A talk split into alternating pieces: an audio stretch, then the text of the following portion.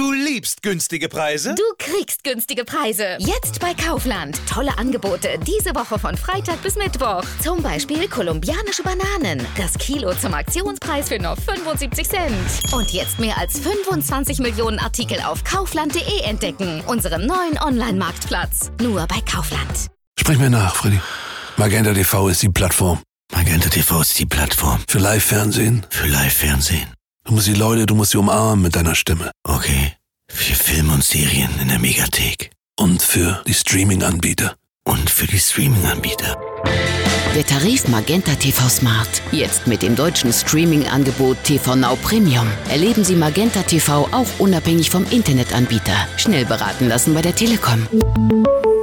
Wir haben tatsächlich jetzt übers Wochenende zum Beispiel den Fall gehabt, dass relativ viele, ich nenne sie mal Hochwassertouristen, die Chance genutzt haben und sich den Rhein bei Hochwasser angeschaut haben. Und diejenigen, die das gerne machen wollen, an die nochmal den Rat, am besten die abgesperrten Bereiche zu meiden. Das aktuelle Rheinhochwasser ist nicht ungefährlich, deswegen werden in einigen Städten bereits Schutzmaßnahmen ergriffen oder vorbereitet.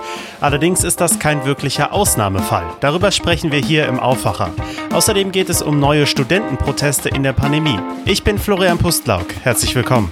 Rheinische Post Aufwacher. News aus NRW und dem Rest der Welt. Wir freuen uns weiter über euer Feedback an aufwacher.rp-online.de. Jetzt geht es um den Rheinpegel. Das ist ja nicht nur ein anderer Podcast der Rheinischen Post, könnt ihr auch mal reinhören. Ja, Überleitungen können wir, sondern aktuell ein sehr spannender Anblick. Denn der Rhein führt gerade so viel Wasser wie lange nicht mehr. Überall werden Uferbereiche überspült und es sieht teilweise schon recht bedrohlich aus bei uns. Darüber spreche ich jetzt mit Marc Pillmann von der Rheinischen Post. Hi. Hi. Erstmal natürlich die Frage, Marc, wie brenzlig ist die Situation am Rhein aktuell überhaupt? Wenn man mit den Verantwortlichen von den Städten spricht, dann stellt sich die Situation im Moment eigentlich nicht wirklich brenzlig dar. Wir befinden uns im Moment in der Hochwassersaison, Januar, Februar ungefähr. Da ist so ein Hochwasser, wie wir das jetzt haben. Das kommt schon mal häufiger vor. Hm, ist also in dem Sinne nichts Besonderes, obwohl das ja schon spektakulär aussieht teilweise. Die Uferbereiche in Düsseldorf und Köln zum Beispiel, die überspült sind. Äh, in Neuss habe ich auch Bilder gesehen. Das sah schon ziemlich außergewöhnlich aus. Das stimmt, aber das soll wohl alle fünf Jahre mal immer mal wieder vorkommen. Alle fünf Jahre, okay, interessant. Welche Maßnahmen werden denn jetzt ergriffen, wenn der Rhein so viel Wasser führt wie derzeit? Ja, zuallererst das kommt immer ein bisschen auf die Städte an, welche Maßnahmen vorgenommen werden. Nehmen wir jetzt zum Beispiel Köln als Beispiel. Die haben zum Beispiel das Kanalnetz vom Rhein getrennt und direkt schon die Hochwasserpumpwerke angeschlossen. Duisburg hat beispielsweise das Sperrtor Marientor geschlossen. Das verbindet die Außen- und den Innenhafen. Und auch Düsseldorf hat schon Sperrtore aufgestellt. Jetzt gibt's also erstmal Entwarnung. Ist das jetzt der maximale Pegelstand oder müssen wir in den nächsten Tagen noch mit äh, mehr Rheinwasser rechnen? Wir werden voraussichtlich noch mehr Rheinwasser rechnen müssen. Betrachtet man die Prognosen, es wird es aber nicht mehr so steil ansteigen wie bisher. Das Maximum werden wir wahrscheinlich voraussichtlich am Freitag erreichen. Warum ist jetzt auch der Schiffsverkehr betroffen oder könnte eingestellt werden? Also bei zu wenig Wasser ist mir klar, warum dann die Schiffe nicht überall fahren können in der Rinne. Aber warum ist das jetzt bei Hochwasser auch der Fall? Das kommt immer ein bisschen auf die Städte an. Bei Köln könnte das tatsächlich der Fall sein, dass der Schiffsverkehr eingestellt wird. Da liegt die Grenze, ab wo das gemacht werden muss, bei 8,30 Meter.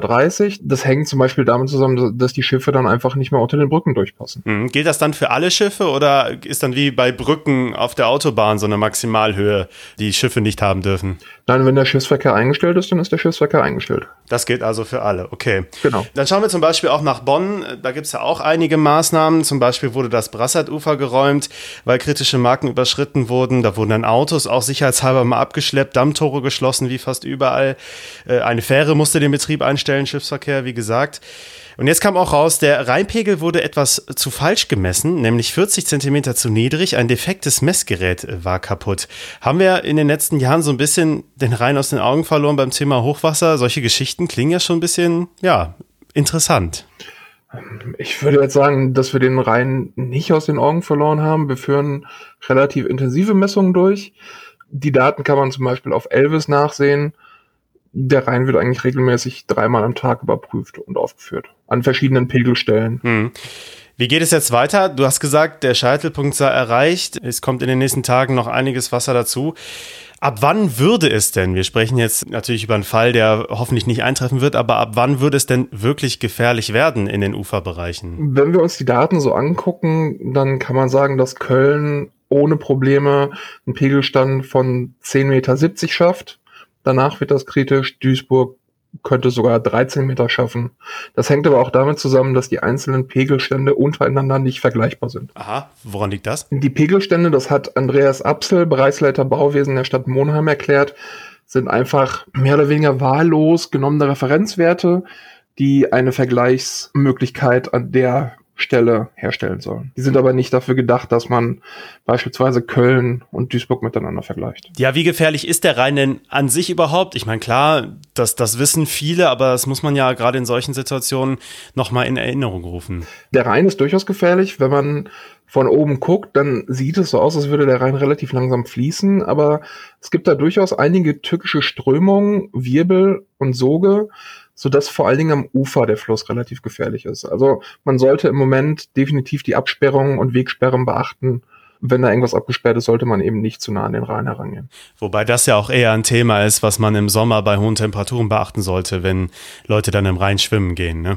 Natürlich, aber wir haben tatsächlich jetzt übers Wochenende zum Beispiel den Fall gehabt, dass relativ viele ich nenne sie mal Hochwassertouristen, die Chance genutzt haben und sich den Rhein bei Hochwasser angeschaut haben und diejenigen, die das gerne machen wollen, an die nochmal den Rat, am besten die abgesperrten Bereiche zu meiden. Vielen Dank, Marc, für deinen Besuch im Podcast. Gerne.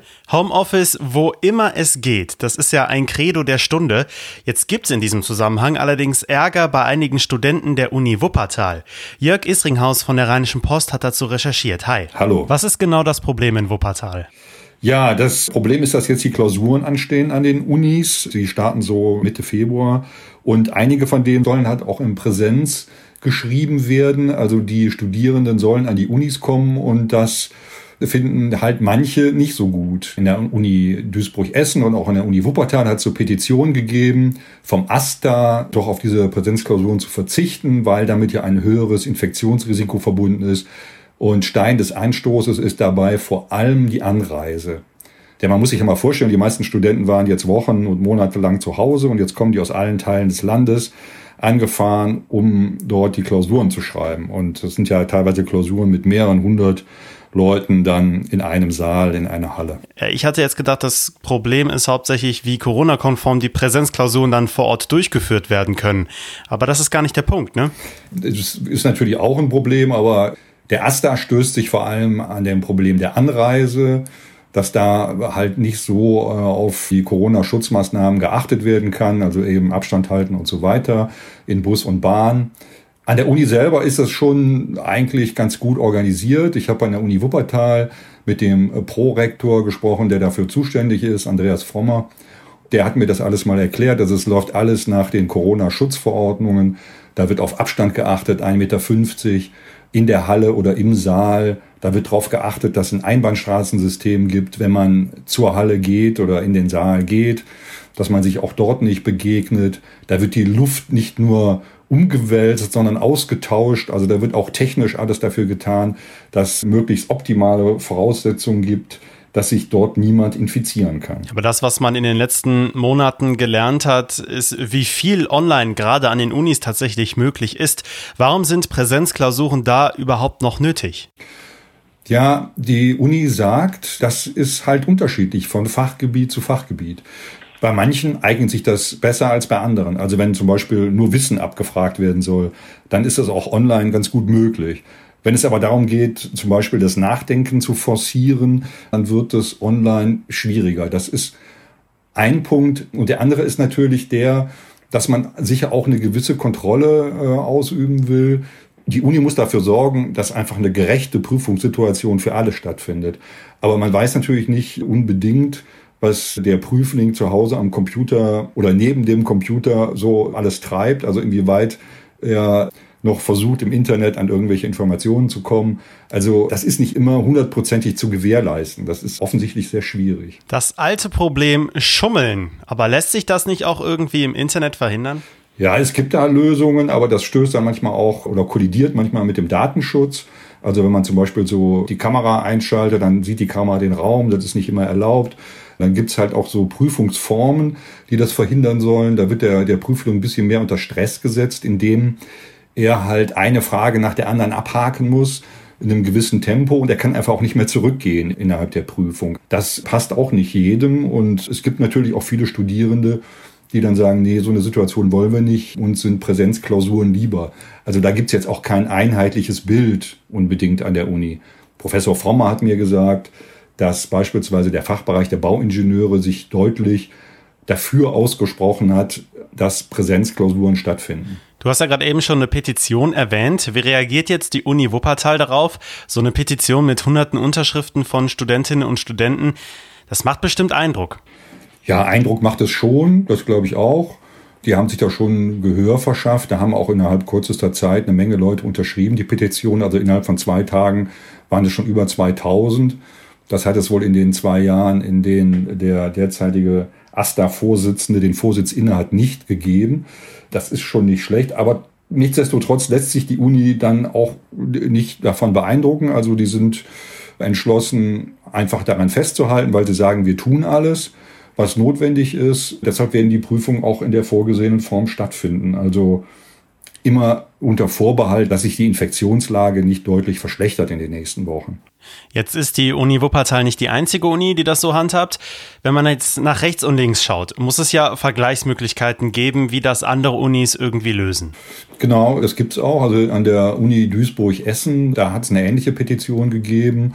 Aber auch dort wird man die Klausuren teilweise vor Ort durchführen und an der Uni Duisburg, auf dem Campus Duisburg, ist dafür eigens so eine Traglufthalle errichtet worden, damit da bis zu 300 Prüflinge mit dem nötigen Abstand äh, diese Klausuren schreiben können. Ansonsten wird halt in Hörsäle gegangen und so weiter.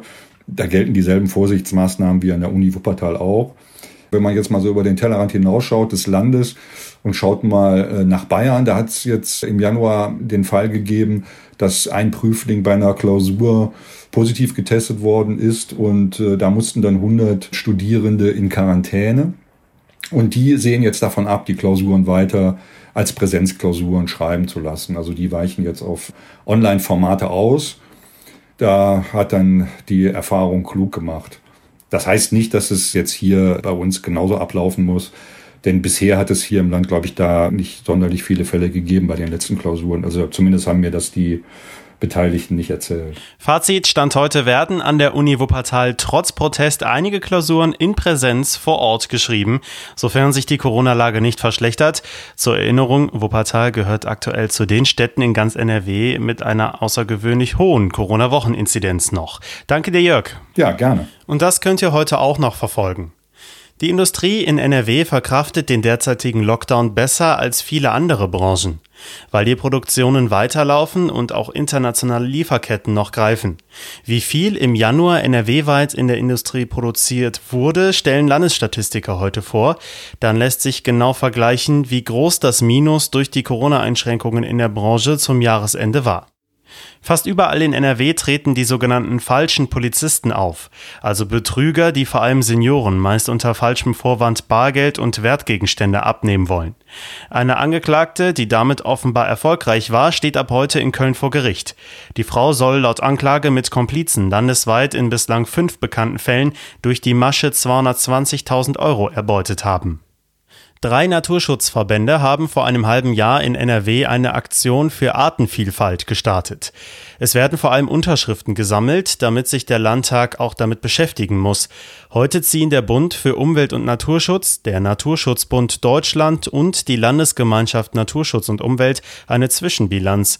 Zu den Hauptzielen der Aktion gehören umweltschützende Maßnahmen in Landwirtschaft und bei der Bebauung sowie zum Beispiel die Einrichtung eines Nationalparks bei Bielefeld. Der DFB-Pokal geht heute weiter und in allen vier Achtelfinals sind NRW-Clubs beteiligt. Um 18.30 Uhr spielen Schalke in Wolfsburg und Bochum in Leipzig. Um 20.30 Uhr geht es mit Köln zu Gast in Regensburg und Mönchengladbach in Stuttgart weiter. Das Wetter bringt heute wieder viel mit. Immer wieder Regen und Windböen. Stellenweise lockert es aber auch auf und die Sonne kommt mal durch.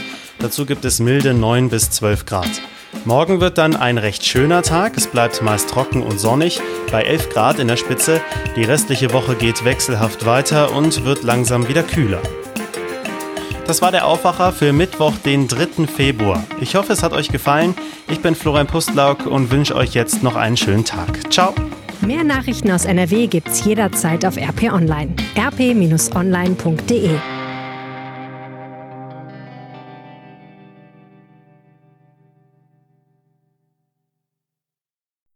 Du liebst günstige Preise? Du kriegst günstige Preise. Jetzt bei Kaufland. Tolle Angebote diese Woche von Freitag bis Mittwoch. Zum Beispiel Original Wagner Steinofenpizza, die 300 Gramm Packung für je 1,29. Und Mövenpick Kaffee Crema, die 1 Kilo Packung für 7,99. Dies und vieles mehr nur bei Kaufland.